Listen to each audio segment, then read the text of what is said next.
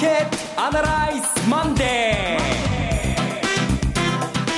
ー。皆さんこんにちは。浜田節子です。マーケットアナライズマンデーをお送りします。パーソナリティは金融ストラテジストの岡崎良介さんです、はい、です。よろしくお願いします。そして株式アナリストの鈴木一之さんです。おはようございます。鈴木一之です。どうぞよろしくお願いしますこの番組はテレビ放送局の BS1212 で毎週土曜昼の1時から放送中のマーケットアナライズプラスのラジオ版です。海外マーケット東京株式市場の最新情報、具体的な投資戦略など耳寄り情報満載でお届けいたします。えー、なお本日は松尾さんお休みですので、えー、番組アシスタント浜田が代わりに務めさせていただきます。よろしくお願いいたします。先週からね、バタバタバタっと、はい我がチームは、はい、えー、崩壊の危機に瀕していたという風邪をひかれて風が風が急、まあ、蔓延している状況でありました、そうなんですよね、えー、私が最初に引きました、えー、私が悪い。で松尾さんに、えー、移っちゃいまして、えー、で岡崎さん。何とか今ちょちょっと今声かれてるのは。だからこれなんとかここで持ち方持ちこたえなきゃいけない。岡崎さん、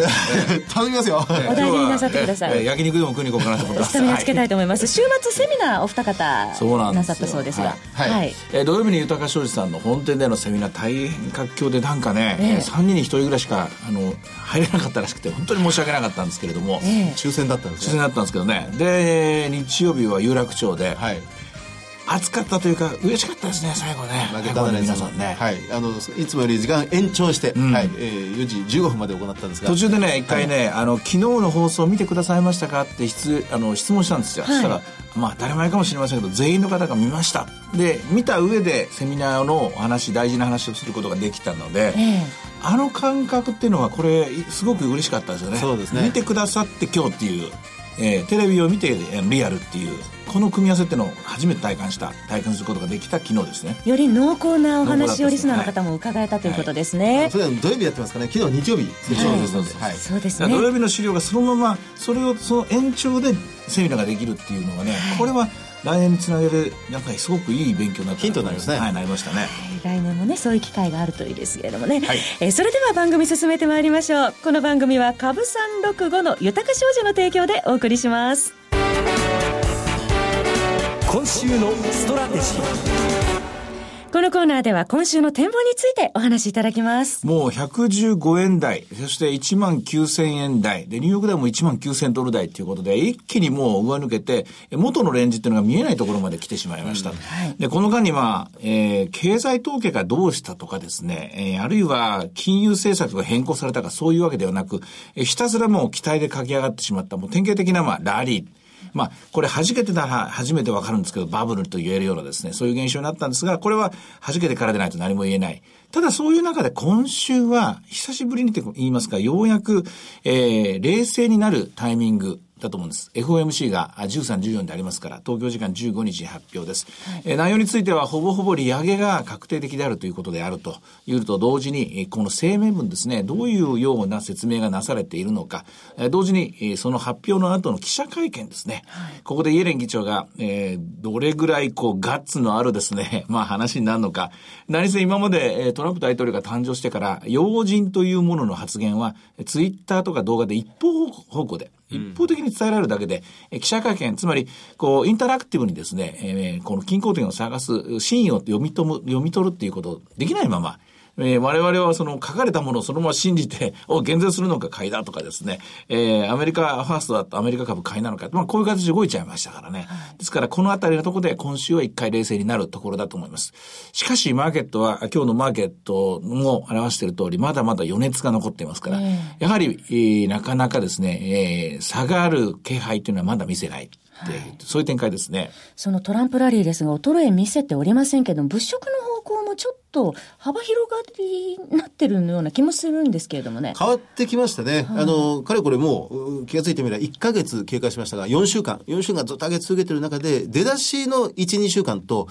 まあ、この先週までのラストの1、2週間は、物色中身が随分変わってきてるというところがありますね。ただ先週の最後は、まあ、いわゆるとりあえず、ファーストラウンドの最終局面に近いような、まあ何でもいいから、あの、買われてなかったものとか、安かったものとか、もういわゆる昔の言い方のボロ株とか、ね定位株とか、これが全部買われましたから。例えば電力などそうそうそう。東京電力ストップ高まで1日行きましたし、はい2部のシャープがもう連日大商いで行ったりっていう。まあ、いまあ、これ一巡したという感じですね。二巡目がどこで始めるか。これ内部的なその仕組みを話すと、いわゆるロングショートと言われている、うー良い銘柄を買って悪い銘柄を売るというヘッジファンドのスタイルがあるんですけれども、はいえこれが全部また先現象ですね。え売ってるものが買い戻されて、買ってるものが売られてしまうという、この現象で全部アンワインド、えつまり反対売買を余儀なくされたというのの一つの象徴がこの定位株の上昇。あともう一つのプロセスとしては、日本でももう幅を利かしてますけれども、毎月分配型とか、ああいう仕組みのファンドっていうのは多かれ少なかれ、えーオプションを中に入れてるんですね。えーコールオプションを売ってる形、あと日経リンク債潰れてしまったですね、日経リンク債の復活とか、こういうオプションションがですね、生み出していく。まあ、えー細かく言うと、ストライクプライスのロールアップというやつなんですけどね、コールオプションの、えーか買い戻して売り、また買い戻して売りっていうですね、えーこれをオプションのひひたすら連続的な買い戻し、これが今回の原動力になっている。この二つの点はですね、えー一応記憶に留めておいてもらいたいと思いますね。あの、これで、まあ一回、これ昨日、その東京でセミナーを開いた時ええもおっしゃってましたが、この時間調整、まあこれ、これでトランプラリー一回小さな調整に入る可能性もありますが、値段的なドーンと下げるような調整ではなくて、そう時間をこう稼ぐような形で調整に行くんじゃないかということも言われてましたよね。為替については一旦114円台入ったところで時間調整に入って、で、その後もう一度ですね、勢いがついてきたという、えー、1週間ちょっとの、2週間弱ぐらいですかね、時間調整がありました。えーそれとまあ、順じていくならば、1週間か2週間ぐらいの時間調整があっても、もうクリスマスですし、年末に入っていきますからね、えー海外の方はお休みに入ります。まあ、お休みの前に、前にですね、買い戻した分は、とりあえずまあ、出尽くしたかもしれませんからね。ただ問題はこれ1月20日まで大統領、実際には顔、姿を見せませんからね。えーそういう意味では、見せないということはお化けと一緒で、期待は膨らまし、で、えー膨らみやすい状態、状況ですね。これは続くと思います。その中で最初の話に戻りますが、久しぶりに冷静になる材料、FOMC。えー今週はこの消化、これが第一だと思いますね。はい、その冷静になるということですけれども、そのもう一つ調整に関して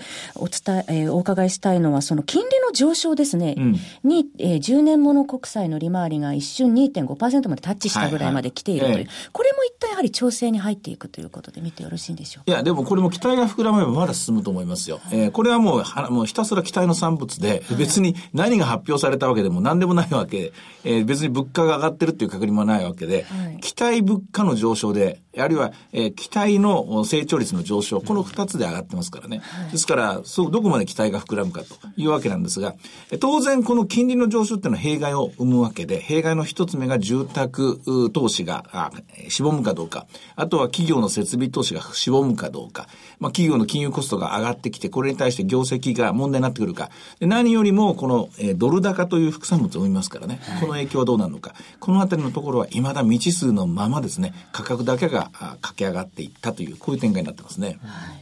あのー先週の今日、ちょうど1週間前を振り返れば、もう、あの時は、まあ、私は風邪をひいてたってのはありますけど、あの、イタリアの国民投票が否決された直後だったんですよね。ですねはいで、で、それで話をしてたのが、いや、今週はやっぱりそれなりに結構大変だという状況でしたが、その大変だったと見ていた先週は、意外とイタリアのショックというのは、ほとんどあっという間に吸収されてしまった。だけどまだあそこの部分とは根っこは残ってますよね。いや、もちろんですね。新しい大統領が外務大臣ですか？なんかなんかしあの指名されたということなんですが、最悪の事態は、それが、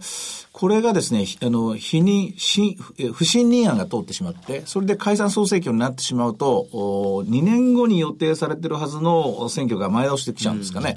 で、そうなると、五つ星が勝ってしまって、そして、えーどんどんどんどん、えーユーロからの離脱方向に進むんじゃないか。これ最悪のドミノ。えーそれと並行して、モンテデパスキと、おえっ、と、ウニクレジットか、これの増資問題、まだくすぶってますからね、えーこちらの方がどうなるのか予断を許さないんですが、市場は今そっちに目は向かってません。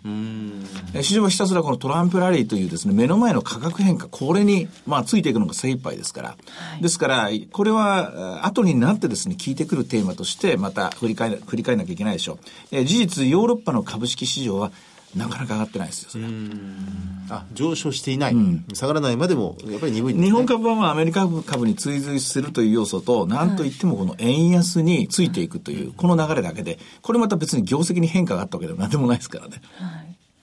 そうすると今週、ストラテジーとしては、まあ、クリスマス休暇前で、やっぱり小さい動きになってしまうんでしょうか？短いトレーディング的にはやっぱり売りから入るのがまだ怖い、危険な状況が続いてますから、どうしても買いから入らざるを得ないでしょう。しかし、15日の未明に発表される FOMC までに、一旦はですね、えー、みんな立ち止まる瞬間が来ると思います。えその時に、やっぱりポジションはできるだけですね、ニュートラルっぽくスクエアにしておいた方がいいと思います。もちろん、その結果がどうなんだというシミュレーション、これはまだ出てくると思うんですが、うん、あの、もともとの利上げがあるだろうとかないだろうという議論をしてたところと、今、金利の水準も、為替の水準も、株の水準も、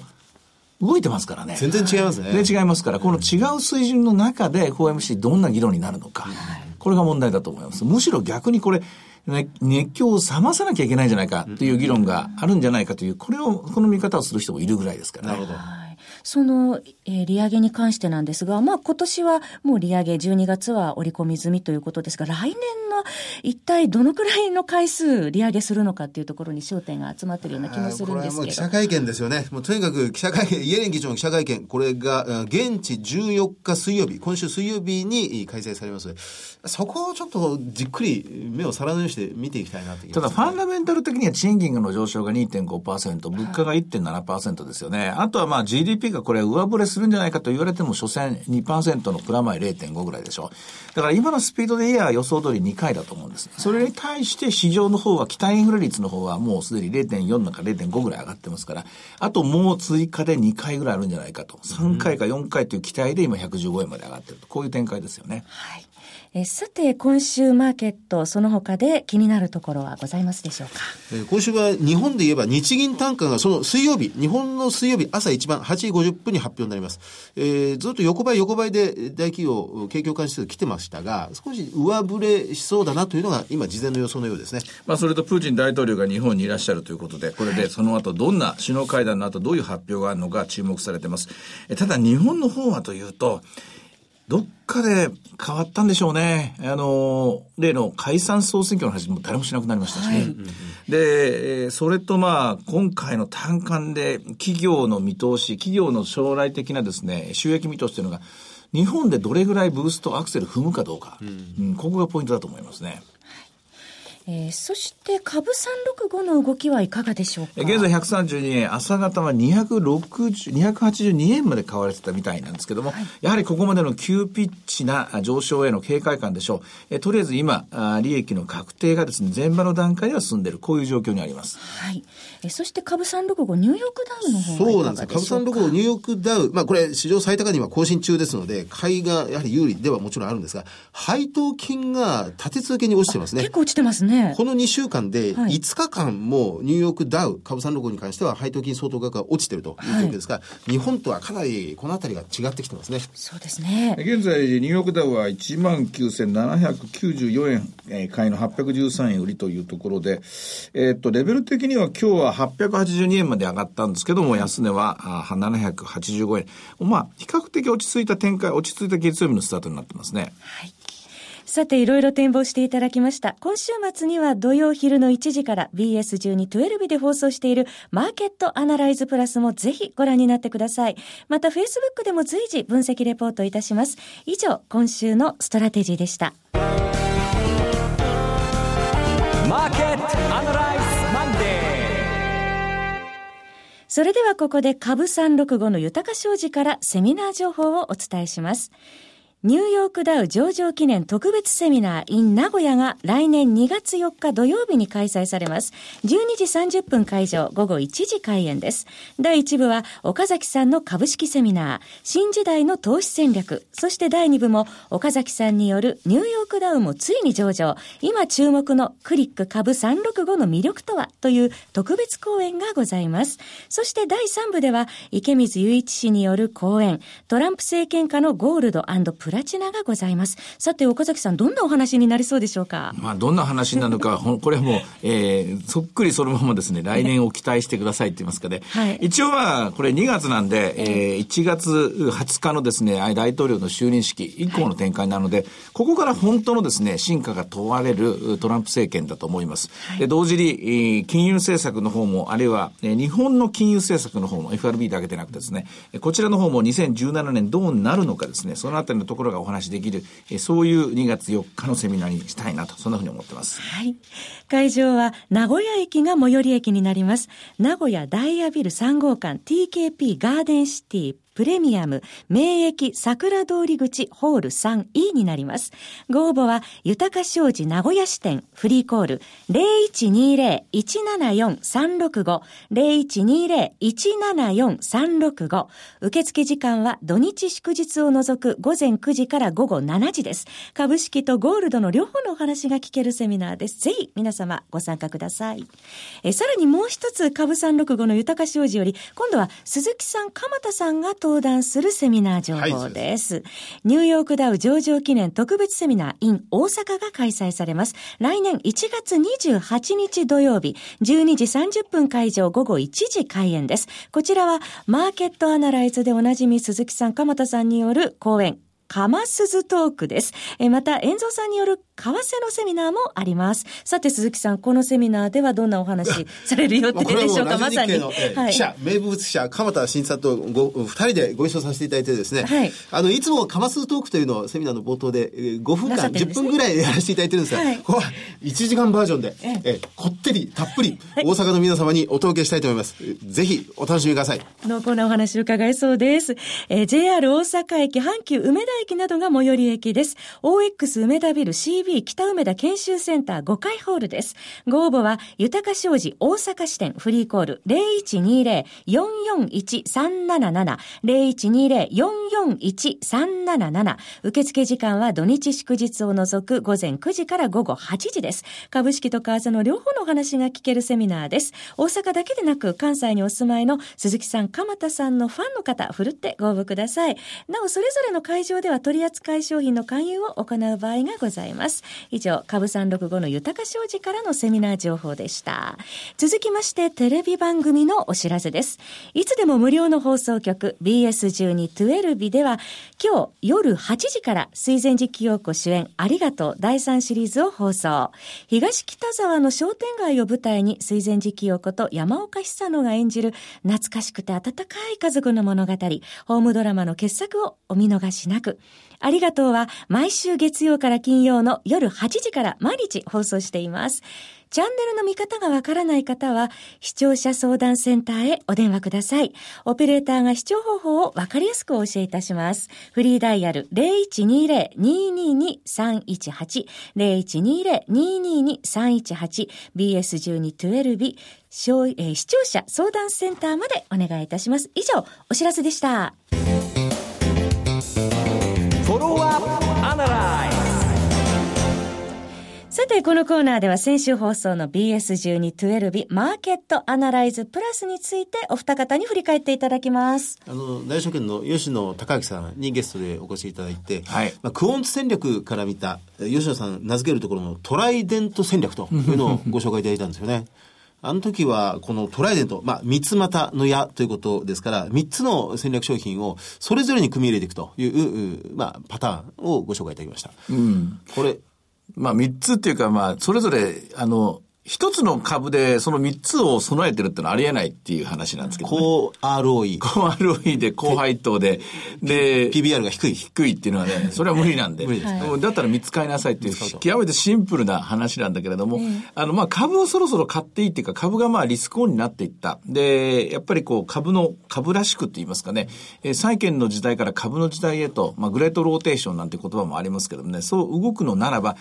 何買えばいいのか分かんないんだけども。ですね。でも何買えばいいとか分かんない時っていうのこそ、実はポートフォリオ戦略なんだっていう、なん、なんだ、そうだったのか、東大元暮らしだな、みたいな結論なんですが、言われてみれば確かにその通りという話ですね。うん、あの、今、現実、目の前のマーケットで起こっているのは、そのシャープも、P、東京電力もそうですが、バリューの低い銘柄、低バリュー、割安銘柄を買うという動きがもう全面的に広がってるわけですが、では、それ以前の、まあ、グロース株、成長株が逆に今否定されているような状況なんですが、これがじゃあ永続するかというと、それまたそうではないと。また元に戻るということも、吉野さんは想定されているということなんでしょうね、うん、否定されたわけではないんですよね。この2016年っていう1年を考えたら、これが順繰り順繰りに3つともそれぞれタイミングがずれながら来ただという、そういう見方ですからね。うん、でも、この現象はまだまだこれからも続くだろうと。うん、まあ、どっちが勝ったら負けたって、それはあるんですけれども、しかし、おさ、長い目で見てみると、まあ、2016年ってのは考えてみれば金利が限界まで下がって、で、その揺り戻しが起きている。その中で株の見直し買い、どれがいいのかな、3つそれぞれいいのかな、それぞれがいいと言われる人もいるし、いいと言ってタイのタイミングもあった。しかし終わってみると、3つとも買うタイミングがあったという、うん、そういうまあ結論だと思いますね。すね。だから PBR が低いものを買うのか、あるいは高いのを買うのか、どっちかじゃなくて、どっちも。どっちもまあ、どっちもえー、タイムラグを持ちながら来てるという話ですよね。そうですね。うん、さらに加えて、まあ、利回り銘柄もいけるということでした。うんそしてあの、セミナーの時の岡崎さんの話なんかにも戻るんですが、あの、まあ、セミナーですから、まあ、ご存じない方ももちろんいっぱいいらっしゃるんですけど、やっぱりあの、2017年のテーマを考えるときに、うん、岡崎さん指摘されてたのは、その、アメリカの今の矛盾、うん、トランプのミックスの大きな二つの矛盾、はい、これをどう私たちが消化していくかってことを強く訴えてられましたよね。うんあとはまあトランプさんっていうのは例えばキャンペーンと今やってることが違うんじゃないかという話。で、キャンペーン通りやるんじゃないかとかまあいろんな期待があるんですけども、しかし、あの人自身がアンチグローバリゼーションとは言ってないんですよ。あの人自身が保護主義を否定するとも言ってないんですよ。アメリカファーストは言ってるけども、あとは我々の拡大解釈なんですよね。この拡大解釈の産物が今のマーケットであるし、この拡大解釈の産物が今の為替市場にも現れていると。金利上昇もそうなんですよ。で、本人は一言もそんなこと言ってないというので、実際のところはこれからなんですよね、すべて、ね。そうなんですね、うん、周りがそういうふうに動いてしまっていると。うんひょっとしたら、私は言って、私は一番のグローバリゼーション、グローバリゼーション主義者だってなんかなんて言うかもしれないですよね。はい。あの、要は、ドル高が今どんどん進んでる、うん、ドル高が進んでるような状況で、製造業を復活させるっていう、これまたトランプの。第一の矛盾ですね。はい。そして、完全雇用が今実現してる、うん、失業率4.6%。その中にあって、雇用を増加させる。はい。ということを今訴えてる。で、これが第二の矛盾。そうすると、えその雇用っていうのは、これ追加雇用であって、要するに、え景気の過熱を呼ぶわけであって、金利の上昇を引き起こすわけですから、これまた、えドル高を、え引き起こしてしまうという、うん、これまた二つ目の矛盾、はっきりしてきましたね。そうね。うん、そこをまだ、トランプさんはそこまで踏み込んで言ってるわけじゃない。まあ、制限ついてませんからね。で、これをマーケットは、どこまで、今とりあえず行けるところまで行ってるという状況で、どこから手をつけて解釈していくのか、うん、えー、現実にしていくのかっていうのは、これからの政策課題。そうです。もちろん、ドルの水準がず、ず、十分に低いところにあるならば、これは矛盾じゃないし、それから雇用っていうのが十分に余っている、失業者が多い、リーマンショックの直後であれば、これは何の矛盾もない。しかし、リーマンショックからもう8年が経って、で、ドルは2002年の水準まで強くなって、そして、えー、失業率は4.6%という完全雇用水準以下まで下がっている。この状況の中で無理やりキャンペーン通りの政策をやろうとすれば、それはどっかで破綻が出てくると、こういう話ですね。そうですね。ここでアメリカファースト、アメリカ第一主義をどこまで貫い貫いていくか、うん、というのが、やはり来年の大きなテーマですかね。そんなことは分かっているよ、実は奥の手があるんだよって言うかもしれない。うん、まあ、実はそのあたりのところの手練手札のですね、プロフェッショナルたちが集まってこれから政策運用していくんでしょうと。しかし、いずれにしても今は我々はそれを固唾を飲んで見守っているという状況に変わりはないですね。ですね。さてマーケットアナライズマンデーそろそろお別れのお時間です。ここまでのお話は岡崎亮介と鈴木和之と。浜田節子でお送りしました。それでは今日はこの辺で失礼いたします。さよなら。この番組は株365の豊か商事の提供でお送りいたしました。